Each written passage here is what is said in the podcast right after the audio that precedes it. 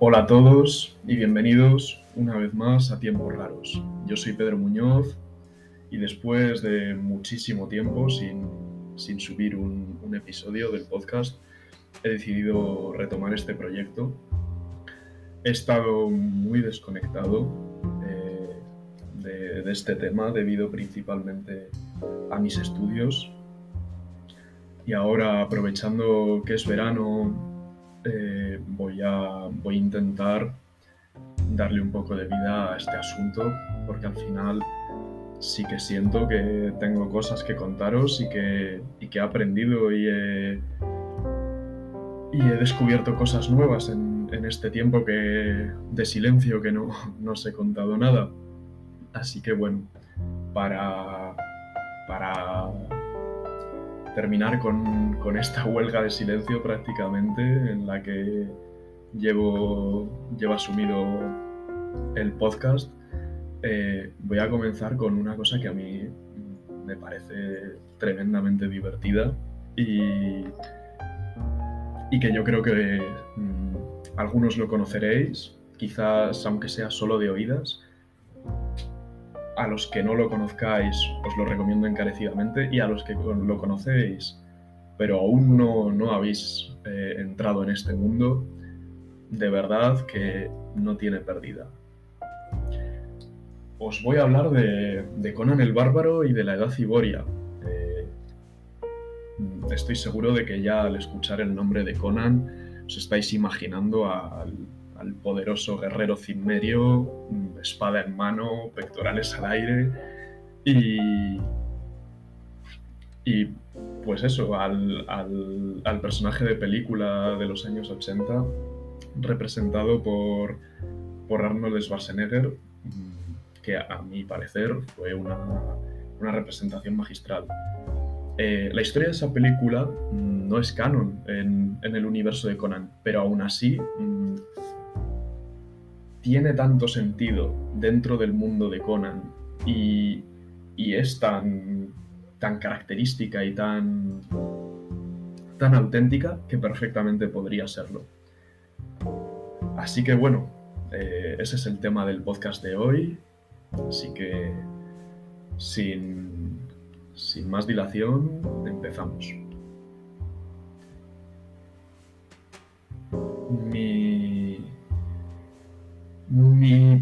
Primer contacto con, con, el mundo de Conan fue precisamente con esta película, con, con la de Arnold Schwarzenegger de, de los años 80. Y, y me gustó mucho, eh, me gustó mucho.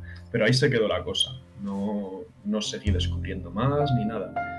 Y en los últimos meses, a raíz de, de leer sobre, sobre la antigüedad, la edad de bronce y y sobre todo qué podría haber habido antes de nuestras civilizaciones conocidas, llegué a descubrir la Edad Ciboria.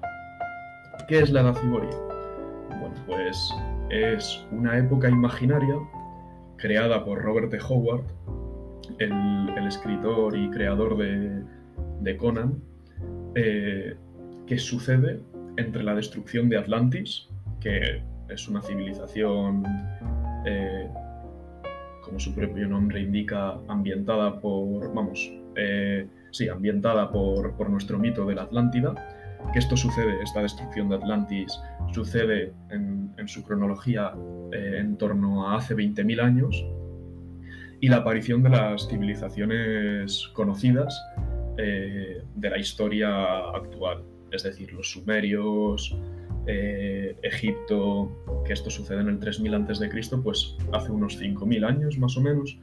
Entonces ahí eh, Robert de Howard tiene un espacio de casi 15.000 mm, años para crear e inventar un mundo eh, muy parecido al nuestro en muchos aspectos, eso sin lugar a dudas, pero también de, una, de un barbarismo, una una naturaleza indómita, mm, multitud de cosas enormes, vamos, antiquísimas, eh, totalmente desconocidas para, una humanidad que recién está empezando a, desarrollarse y a crear sus primeras ciudades y sus primeros reinos y civilizaciones. Y, y claro, pues deja, mucho juego, la verdad, eh, porque a pesar de que, de que haya ciertos nombres de reinos y tal que nos puedan recordar a, algunos de, la actualidad o de, de nuestra antigüedad, mm, tenemos que pensar que es otro mundo prácticamente. Y aunque eso, geográficamente, eh, suceda en, un lugar que podríamos pensar muy parecido a, Eurasia y, África, realmente pues, pues no es así. O sea, sí que podríamos compararlo, pero es un mundo muy distinto y al mismo tiempo muy parecido. Eh, para que os hagáis una idea, como es un podcast, voy a intentar describiros un poco eh, la situación de, los diferentes estados y las diferentes zonas que hay en, este mundo iborio.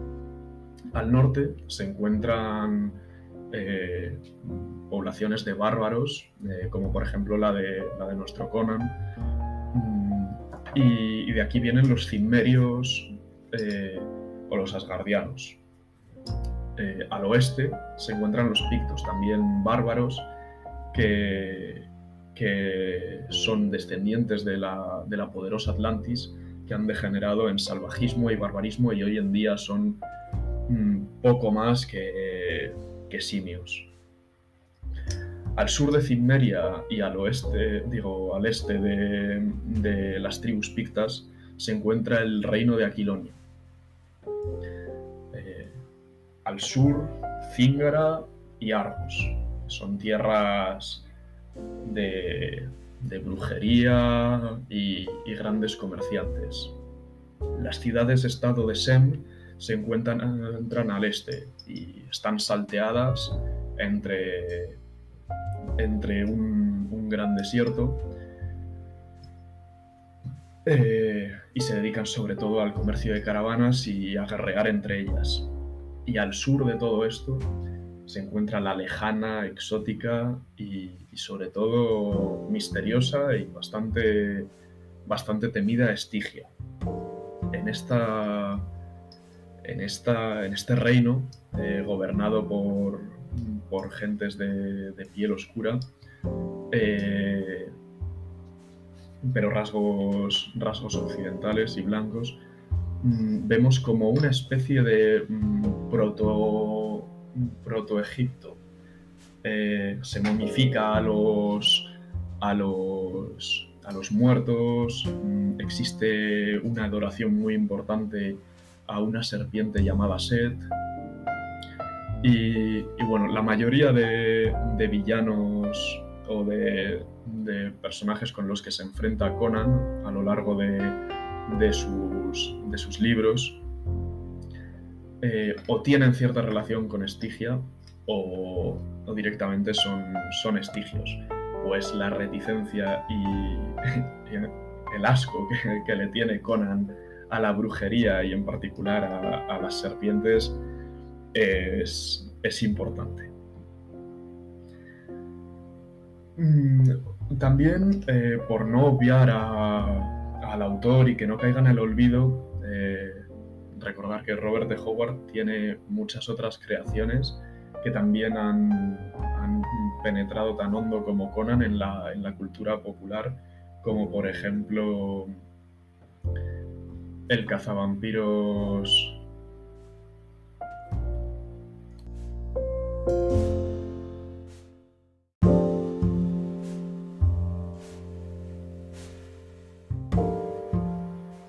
el cazavampiro Solomon Kane, que se enfrenta a brujos y, brujas, hechiceros y, demonios.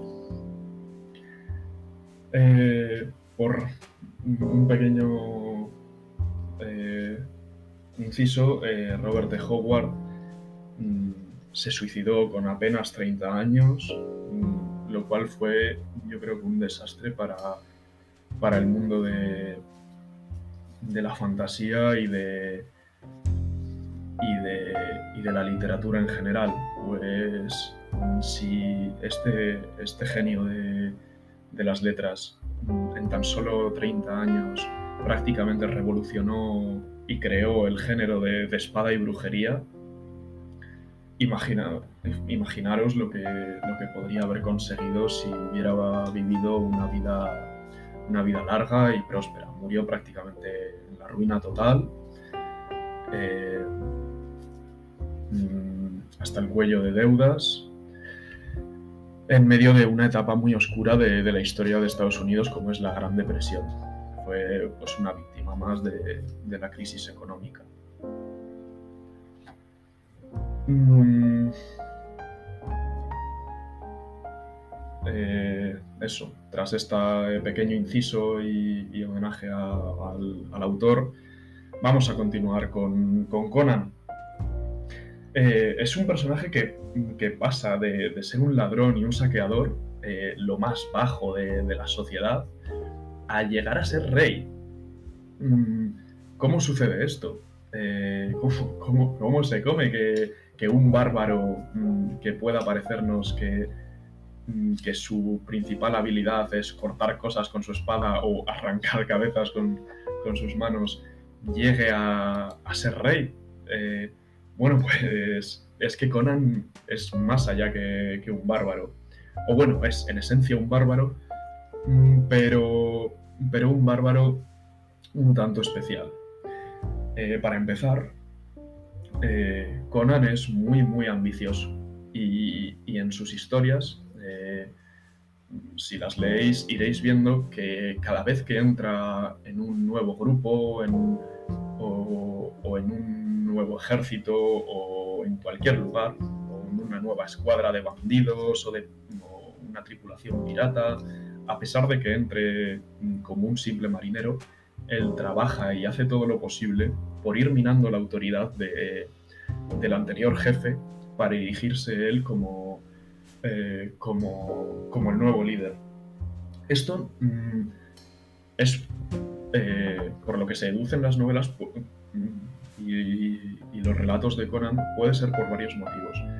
Primero, porque es ambicioso y desea poder, mujeres, dinero y, mandar, eh, que perfectamente podría ser algo, algo aceptable, en el sentido de que es una motivación como cualquier otra. O también eh, porque Conan es consciente de que, de que los líderes que, que, va teniendo pues tienen carencias y él se considera más apto para, para liderar a, esa gente y realmente se preocupa por, por, sus compañeros y después sus subordinados. Mm, entonces, pues bueno, como que sí, es un bárbaro, pero además es ambicioso. Tiene también eh, una, astucia animal eh, prácticamente felina. A lo largo de, los relatos y, las obras de Conan mm, se le compara una y otra y otra vez eh, con diferentes felinos, ya sea una pantera, un tigre o un león. Mm, esto yo no, creo que sea casualidad. Yo creo que primero eh, lo hace para recordar al peligro y el tamaño que suponen estos grandes, eh, que tienen estos grandes felinos. Y segundo porque es eso, que esos animales no son como otros depredadores como, no sé, mm, mm, serpientes que son, que son taimadas o, o quizás lobos que cazan en manada, sino que estos, estos depredadores, en especial el tigre y la pantera, cazan solos y, y un poco que ellos se lo guisan, ellos se lo comen. Eh, otro rasgo muy importante de, su personalidad eh, es que, pese a lo que pueda parecer, mm, Conan es caballeroso en su, a, su, a su manera. Eh, es decir, obviamente mm, no viene de un pueblo civilizado y, no sabe hacer reverencias, no, no, sabe saludar con pompa y, y demás pero sin ningún tipo de dudas eh, respeta a la mayoría de, mujeres y bueno y hombres también si, lo merecen eh, que se va encontrando en sus caminos. No solo porque mm, sienta una, atracción hacia ellas eh, sino porque genuinamente cree que, que merecen ser defendidas. Mm, salvo en un par de, historias eh, en concreto, Conan em, evita mm, mm, de plano enfrentarse físicamente a, a cualquier mujer. Eh, e incluso, bueno, en el caso de que ellas le ataquen y, intenten usar la fuerza letal, ahí sí que pues tampoco le va a temblar la mano, pues al fin y al cabo es un guerrero, un, una pantera sin domesticar y, pues tiene garras. Hmm, más cosas sobre Conan. Eh, su primera aparición eh, es con 15 años en el, en el saqueo de, de, Venarium, una ciudad del reino de Aquilonio. Y ya con 15 años mide 1,83 m y pesa 82 kilos de puro músculo. Eh, a partir de este punto, en el que comienza la historia de Conan y su primera aparición en, los reinos civilizados, Conan no deja de crecer hasta bien entrados los veintipico años. Eh, termina convirtiéndose en un auténtico titán de casi dos metros y una, verdadera mole de, músculo y, poderío físico. Lógicamente esto es muy importante para entender su personaje y, su comportamiento, eh, pues Conan, entre otras de sus características, es muy inteligente y, muy consciente de sus capacidades. Mm. Conan sabe que, su principal que su principal as en la manga es eh, su, su, fortaleza física y no duda en, emplearla para dominar a rivales, eh, intimidar o hacer lo que haga falta. Ah, he mencionado antes que, Conan era muy ambicioso y que siempre que entraba en una, tripula, en una tripulación o en un nuevo grupo, hacía todo lo posible por minar la autoridad del anterior jefe para convertirse él en, el nuevo líder. Bueno, pues esto es siempre así, salvo en un caso, en el primer gran amor de Conan.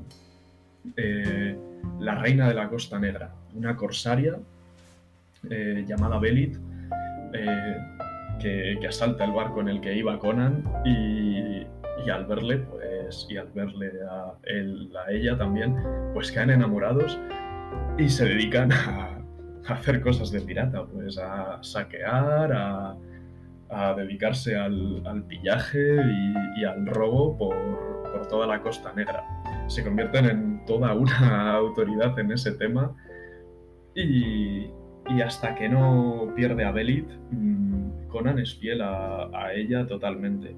De hecho, la acepta como, como, como líder y de una forma genuina y, y, natural.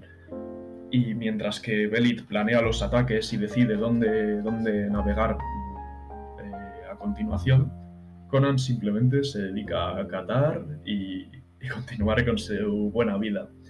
Esto pues puede ser a que era muy joven y aún no tenía las ambiciones de, de después o a que simplemente pues se enamoró de, de, una, de una mujer tan poderosa y tan, y tan magnética como Belit.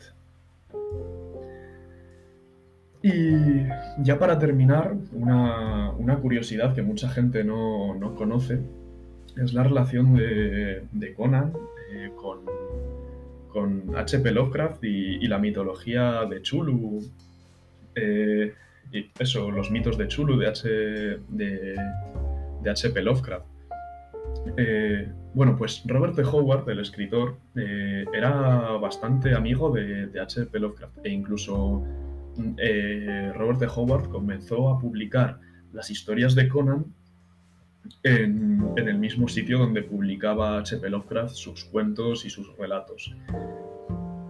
Eh, así que un poco como un, crossover o, algo parecido, un, un entrecruce entre, dos, mitologías, eh, aprovecha Robert de Howard la existencia de seres primigenios y de que se vive, o sea, de que Conan vive en la Edad Iboria, que es un mundo antiquísimo, para introducir en, ese mundo eh, monstruos y, seres y criaturas propios de la, de la mitología Lovecraftiana.